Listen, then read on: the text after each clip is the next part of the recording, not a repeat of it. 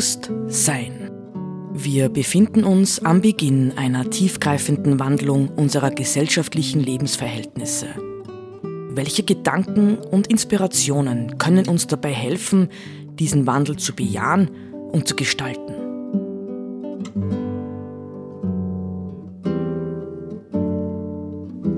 Eine Sendung von Roland Steidl.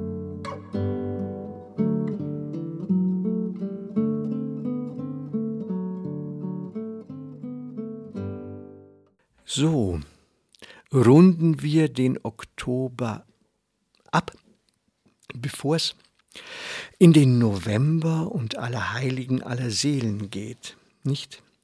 Runden wir den Oktober ab, der ja einige schwierige Themen hatte, ähm, und ich möchte ihn bewusst abrunden mit dem Thema Hoffnung, ja, weil äh, vieles von dem, was ich heute denke, ja, nach 40, 50 Jahren kann ich sagen, nachdenken über diese Welt, in der wir leben.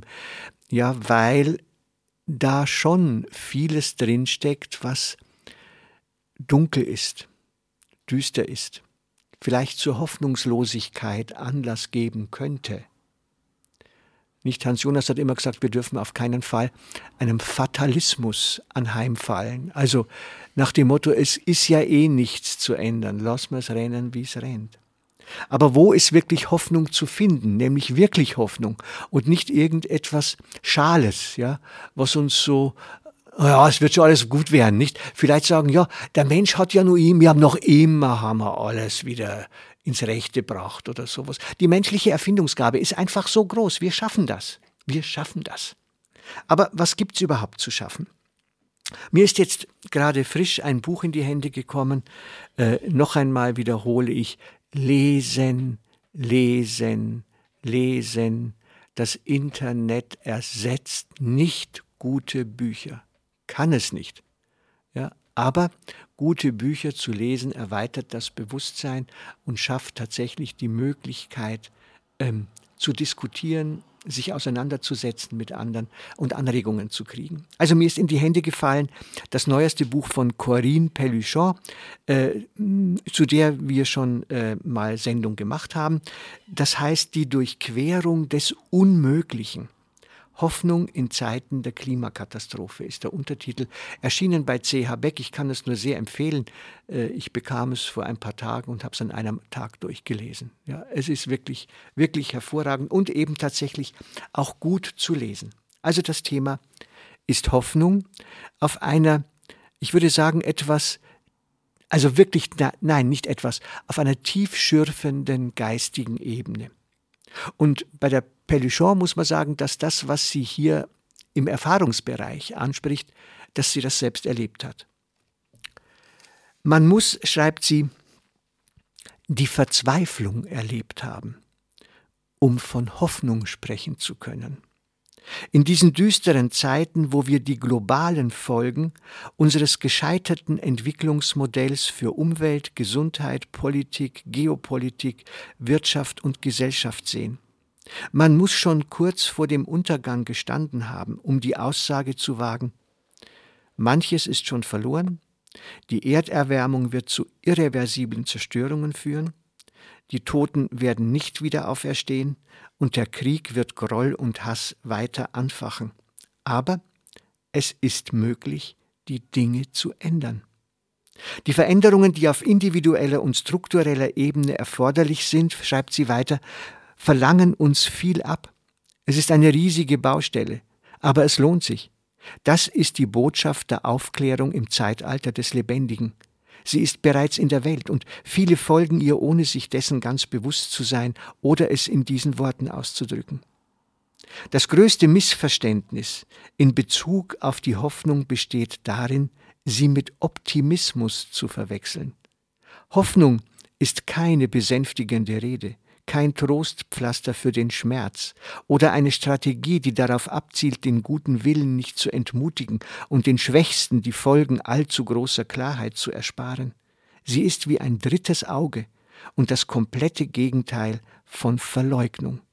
Wie gesagt, ihre Klarheit rührt daher, dass man das Unmögliche durchquert und das Leid erfahren hat, was kennzeichnend für die Hoffnung ist.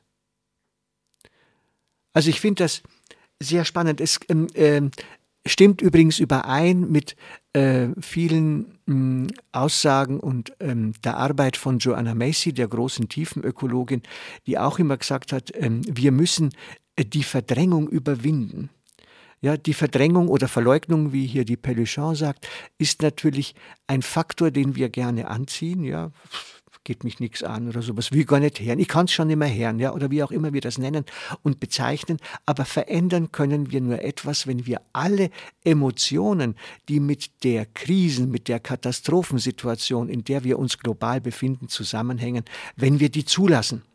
Ja, und sie hat immer gesagt, da gibt es eine richtige Abstufung, nicht? Da kann man, da kommt man von der, von der, von der, von der äh, Angst über die Verzweiflung zur Trauer, und dann letztendlich in den Zorn, ja, der dann die Energie wieder darstellt, um etwas zu verändern. In diesen Kontexten denkt wohl auch die Peluchon, die selbst von ihren eigenen Depressionserfahrungen spricht. Also wir müssen den Mut haben, in diese Dinge hineinzugehen. Ich zitiere wieder die Peluchon, weil auch dies ist wichtig. Vor allem jüngere Menschen, deren Sensibilität noch nicht durch die konditionierten Reflexe abgestumpft ist, die ein gut funktionierendes Berufs- und Familienleben antrainieren, haben häufig Gefühle, die mit Klimadepression oder Ökoangst zusammenhängen.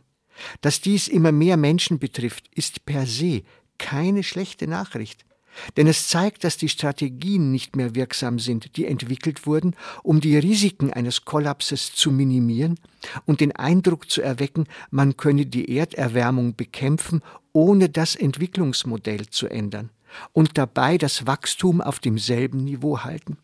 Ökoangst und Klimadepression sind ein notwendiger Schritt auf dem Weg von der Verleugnung zur Bewusstwerdung, dass ein Kollaps möglich ist. Die Menschen, die diese Erfahrung machen, sind nicht zur Apathie verurteilt. Ja? Also auch hier, denke wieder, spricht sie etwas ganz Wichtiges an. Nicht, wenn wir diese Diskussion da über Klimakleber oder äh, so führen, äh, dann kommt das ja häufig durch. Ja, was wollen die denn oder sowas? Die stören ja nur den normalen Ablauf. Aber in Wirklichkeit ist es so, dass diese Menschen, gerade auch wenn junge Menschen dabei sind, etwas formulieren, was tatsächlich tief in ihrer Seele mittlerweile wurzelt. Ja, also ähm, nicht jemand wie ich, der kann sagen, okay, ich habe günstige Bedingungen gehabt in meinem Leben, äh, weitestgehend, jetzt bin ich 67, aber wenn ich an meine Kinder denke, ja, an meine jüngere Tochter, die ist 26 oder so und noch viel jüngere Leute, ja, die heute bei Fridays for Future demonstrieren, dann ist mir klar, wenn die irgendwie ein bisschen, sie werden es noch nicht ganz überreißen, was ihnen die Zukunft alles verstellen kann, dann ist diese ich sage wirklich auch diese rebelliert, diese rebellische Wut, ja, dieses, äh, dieses Nicht-Einverstanden-Sein, äh, dieses Blockieren, dieses Aufmerksam machen, auf sich auch aufmerksam machen wollen, absolut legitim. Ja? Und ich finde, es ist ja alles noch sehr, sehr zahm. Ähm, wenn die, ja, wenn die Straßen einer Großstadt für eine Weile blockiert sind, dann mochte es in Wirklichkeit gar nichts, weil die autofahrende Bevölkerung blockiert in der Regel die Straßen ja selbst. Nicht? Die Staus erzeugen wir permanent, Tag für Tag, morgens und abends, vielleicht zwischendurch auch noch durch einen Unfall. Also der Stau, der entsteht durch die Klimakleber, ist eigentlich eine normal, ein Normalzustand unserer verrückten Gesellschaft. Insofern finde ich, es ist umgekehrt wichtiger, dass Menschen ihre ähm, Emotionen, ja, ihr Bewegtsein, ihr Betroffensein äh, formulieren können und in irgendeiner Form auch Hilfe finden, damit positiv umzugehen. Ich äh, zitiere wieder die Peluchon. Vielmehr sagt sie, und das könnten wir durchaus beziehen auf diese jungen Menschen, vielmehr führt die Vorahnung von ökologischen, sozialen, wirtschaftlichen und politischen Katastrophen im Zuge der globalen Erwärmung und der Verknappung der Ressourcen sowie der Konflikte, die daraus folgen werden, zu einem Leiden an der Welt, das paradoxerweise mit sich bringt, dass man im täglichen Leben nach einer Qualität der Präsenz sucht, bei der man ganz bei sich und bei anderen ist, Die Angst um die Welt und die Fähigkeit, sich um das Schicksal zukünftiger Generationen und anderer Lebewesen zu sorgen, führen nicht zu einer Distanzierung von der gegenwärtigen Welt und von denen, die einem nahestehen. Im Gegenteil, das Überleben, das ja gerade die Haltung beinhaltet, dass man das Ende einer Welt und das eigene Ende erwartet, verleiht dem Leben, das man hier und jetzt führt, Intensität. Nicht? Also sie sieht grundsätzlich hier ähm, sehr positive Möglichkeiten, aber das wird ja von vielen äh, Menschen seit, kann sagen, ah, seit Jahrtausenden äh, bezeugt, dass im Grunde genommen Durchbrüche im Seelischen in der Regel immer Krisen brauchen, und zwar heftige Krisen. Ja, in äh, bestimmten äh, religiösen Traditionen, zum Beispiel im Sufismus, wird diese Krise, auch im Zen nebstbei, ja, wird diese Bewusstseinskrise des Menschen, ja, die ja auch eine seelische Krise ist, geradezu methodisch herbeigeführt, ja, um den Durchbruch ins Jetzt, so wie sie es hier beschreibt, ähm, zu ähm, bewerkstelligen. Weiter nochmal Peluchon. Letztlich beruht jene Idee des Fortschritts der mit der ungebremsten Industrialisierung der Natur und der Rationalisierung der Produktionsmethoden einhergeht, auf einer armseligen und irrigen Vorstellung vom Menschen als einem Individuum, das sich im Wesentlichen um materiellen Wohlstand kümmert, auf der Suche nach Zerstreuung ist und von einem heftigen Begehren nach Anerkennung getrieben wird. Diese Darstellung scheint der heutigen Realität zu entsprechen, doch es ist falsch, sie als Ausdruck der menschlichen Natur oder als eine Ordnung der Dinge zu betrachten, der wir uns nicht entziehen könnten. Diese Anthropologie, die das Fundament des Neoliberalismus bildet, vernachlässigt die anderen Bestrebungen des Menschen, die Seelennahrung, die er braucht, um ein gutes Leben zu führen und Erfüllung zu finden. Zudem geht sie davon aus, dass Konsumismus, Rivalität und der Traum vom Ruhm Ursachen sind. Stattdessen haben sie den Status von Wirkungen. Ja, das heißt also, im Grunde genommen produzieren wir in dieser Gesellschaft selbst die Eigenschaften am Menschen, die wir dann hernehmen, um zu sagen, das ist der Mensch. Aber es ist im Grunde genommen so hin manipuliert. Im Grunde genommen sehnen sich Menschen nach ganz anderen Dingen als nach dem, was unsere Gesellschaft am liebsten befriedigt, nämlich Konsumwünsche. Ja, zum Abschluss noch einmal zurück zu Peluchon. Ich finde Ihre Gedanken wirklich sehr, sehr, sehr beachtenswert. Und ich glaube, sie ist als französische Philosophin, sie ist tatsächlich heute eine ganz, ganz wichtige Stimme, ja, die unmittelbar äh, an der Zeit entlang denkt. Peluchon zum Abschluss noch einmal.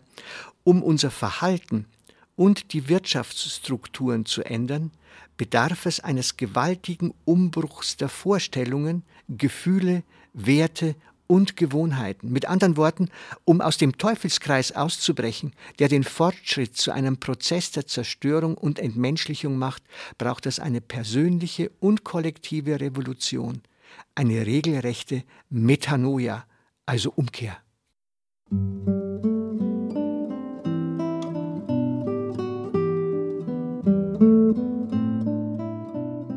Sie hörten Bewusst Sein.